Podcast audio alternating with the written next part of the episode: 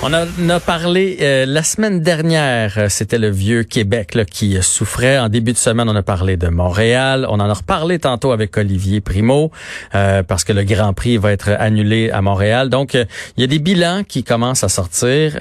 ça va pas bien du côté des commerces. On va en parler avec Gopinath Jayabalartam. Est-ce que je l'ai bien prononcé, Monsieur Balartam? Bonjour, êtes-vous là? Oui, presque. Presque? je l'ai presque eu. mais euh, euh, dites-moi là comme il faut, là, parce que j'ai essayé quand même, j'ai fait mon effort, mais il y a beaucoup de voyelles dans votre nom.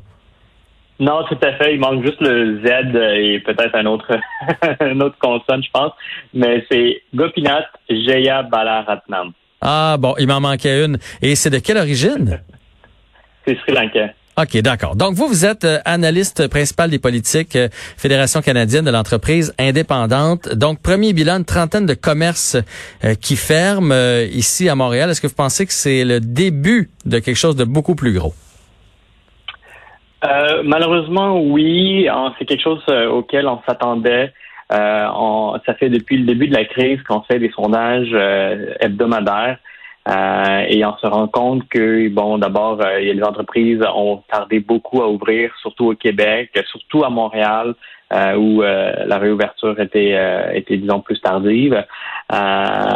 puis, on se rendait compte que les dettes s'empilaient, on se rendait compte que les employés revenaient pas nécessairement et donc ils avaient de la misère à rattraper la production.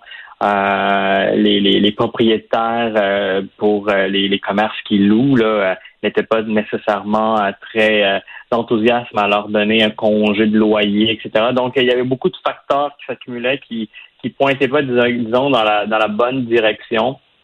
Euh, donc, on s'attendait à ça. Et disons le, premier bilan là qui vient de sortir ce matin sur Montréal, une trentaine de commerces dans les artères les plus achalandés qui ferment, c'est de mauvais augure. Oui, mais pour travailler là à Montréal, donc je viens chaque jour, euh, ça bouge pas. Il y a rien, c'est mort, c'est vide à Montréal. On dirait qu'on a rentré dans la tête des gens que Montréal était dangereux. Allez-vous-en dans les grands espaces, allez-vous-en en région et le message a été entendu. Fait que ça va être difficile de relancer Montréal dans les prochaines semaines. Euh, absolument. Puis euh, c'est disons qu'il y a effectivement le gouvernement a donné la permission autour de bureaux de recevoir jusqu'à 25 des, euh, des, des travailleurs, mais euh, les en, concrètement euh, on n'est pas loin de 5% des travailleurs qui rentrent.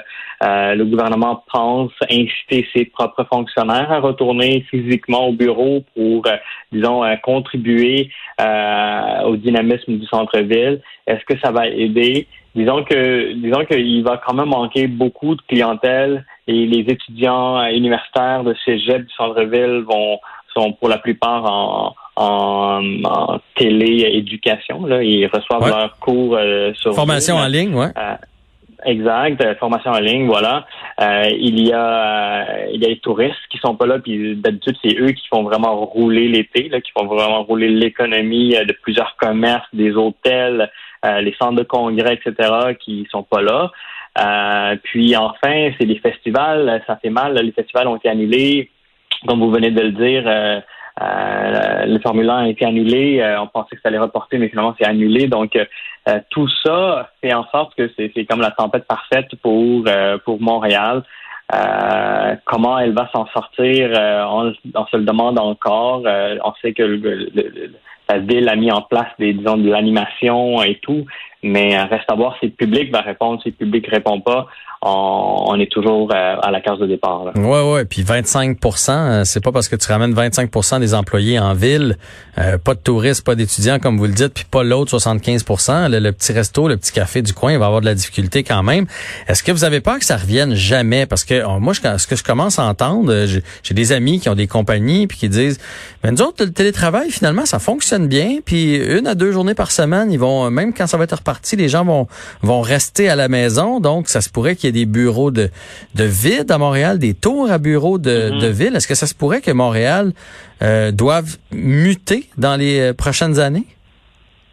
Ben, c'est pas, pas un scénario, euh, disons, aussi futuriste qu'on pensait à une certaine époque. C'est vrai que le, télétravail devient de plus en plus comme une option plus que viable. On est on est plus content de ne plus être pogné dans le trafic, on est content de d'avoir un un meilleur équilibre famille-travail.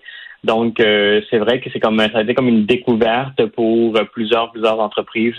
même nous, quand on parle avec nos entrepreneurs, ils nous le disent aussi. nous, nos données, quand on regarde là, secteur par secteur où, où c'est plus difficile, où on nous dit que, euh, disons, la faillite est quelque chose qu'ils envisagent. Euh, sans surprise, là, euh, les deux secteurs principaux, là, ça, ça reste l'hospitalité, donc tout ce qui est restaurants, hôtels, parce que c'est vide, mais également tout ce qui est l'art, tout ce, le secteur de l'art et, et, récréation. Donc, on parle ici de tout ce qui touche les arénas, les sports, mhm. euh, les milieux culturels également. Donc, eux autres, c'est vraiment les, les, secteurs les plus sensibles, les plus fragiles maintenant et où euh, on, a, on a disons, les clignotants euh, rouges là, sont vraiment plus foncés que dans d'autres. OK? Euh, de quelle façon on peut aider ou peut-être ne pas aider? Moi, j'ai ici comme collaborateur François Lambert, qui est un homme d'affaires, puis qui fait, il me dit toujours la même chose quand on, on fait nos collaborations ensemble. On peut pas, on pourra pas sauver tout le monde. À un moment donné, le gouvernement, hein, c'est bien beau, mais malheureusement, la crise va affecter bien des gens. Fait on aide, euh, on n'aide pas, euh, puis si oui, de quelle façon?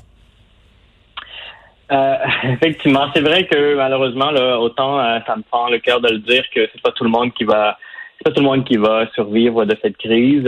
Est-ce que pour autant on ne devrait pas essayer? Est-ce que pour autant euh, puis là, je ne dis pas que le gouvernement devrait mettre en place un, buffet ouvert, loin de là, mais faudrait cibler les secteurs qui en ont plus, plus de besoins, puis mettre un peu plus d'efforts sur les secteurs qui, bien que l'économie commence à rouvrir tranquillement, ne peuvent toujours pas rattraper les ventes, ne peuvent toujours pas avoir le, niveau de rentabilité nécessaire pour pour rester ouvert encore une année ou deux. Mhm. euh, comment comment décider ça? Euh, Comment que le gouvernement peut y parvenir? C'est simple. Euh, euh, le gouvernement fédéral a utilisé ces critères-là lorsqu'il a modifié la semaine passée la subvention salariale. C'est avec le niveau de de vente qui a été perdu.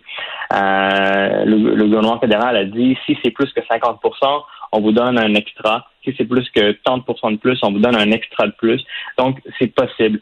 Euh, je veux juste rappeler que c'est vrai, euh, les finances publiques, euh, ça, ça dépend de la capacité de payer les Québécois et Québécoises, et ce n'est pas illimité.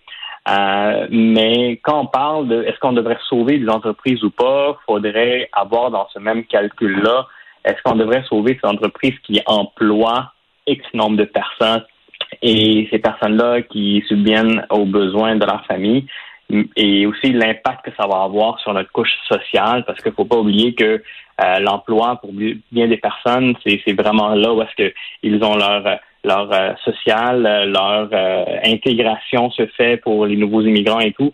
Donc, il va avoir vraiment là un impact considérable si plusieurs plusieurs milliers d'entreprises ne survivent pas. Donc, il faudrait garder tout ça en tête quand on décide ou pas d'aider les PME. Euh, j'ai une dernière question pour vous. L'autre jour, je suis allé chez mon comptable, puis on jasait. Lui, évidemment, il voit passer toutes sortes de situations, puis on jasait de, de finances. Puis il m'a dit, j'ai plusieurs entrepreneurs qui m'ont dit, moi, c'est fini pour moi. Je vais, je vais aller travailler maintenant pour euh, quelqu'un d'autre. J'ai mis des années et des années à bâtir ma compagnie. C'était mon plan de retraite. Euh, pendant que mes amis étaient en vacances, moi, je faisais du 60 heures semaine. Puis là, je me trouve devant rien. C'est difficile d'être entrepreneur au Québec. Avez-vous l'impression que ça va donner, que ça va enlever le goût, en fait, à certains Québécois de devenir euh, entrepreneur, être à leur propre compte? C'est ça, vous avez raison. C'est quelque chose. Euh, c'est en fait c'est une inquiétude que nous avons. Euh, L'entrepreneuriat, euh, est-ce que quel va être l'impact sur les gens qui les jeunes qui regardent euh, comment comment ils sont soutenus par le gouvernement, comment c'est difficile lorsque l'imprévu se passe et on a peur que les jeunes décident de ne pas se lancer. Mais au contraire, euh, il faut, faut, faut, relativiser les choses. Une pandémie comme ça, on n'en a pas eu euh, euh dans les dans les 100 dernières années. Euh, euh, il y a des crises qu'on a connues. Là. Il y a, y a une entre... On parlait avec une entreprise, c'est en Colombie-Britannique, mais elle nous disait ils ont passé à travers deux guerres mondiales, à travers d'autres pandémies de moins grande ampleur. Elles ont survécu Mais aujourd'hui, elles ont de la misère et on comprend, c'est exceptionnel. On n'a pas vraiment connu quelque chose comme ça dans les 100 dernières années. Mais euh, ça veut aussi dire que peut-être on n'en connaîtra pas euh, dans les 100 prochaines aussi. Donc, faut, faut, faut, faut inciter, il faut mettre en place des programmes euh, pour inviter les jeunes à se lancer en affaires, puis, puis, puis persévérer. Il faudrait, faudrait effectivement, faudrait effectivement pas perdre ça de vue parce que les entreprises qui, qui vont malheureusement mourir en, raison de la pandémie, euh, faut falloir qu'on les remplace d'une manière ou d'une autre. Oui, puis les PME, c'est vraiment très important au Québec. Il y en a, il y en a vraiment beaucoup. C'était vraiment euh, intéressant de jaser avec vous en espérant que ça y aille pour le mieux dans les, pour les commerçants de, de Montréal, mais aussi à travers la province dans les euh, prochains mois, prochaines années, bien sûr. Monsieur Jaya Balaratman, merci beaucoup pour cette entrevue aujourd'hui. Merci à vous. Bonne journée.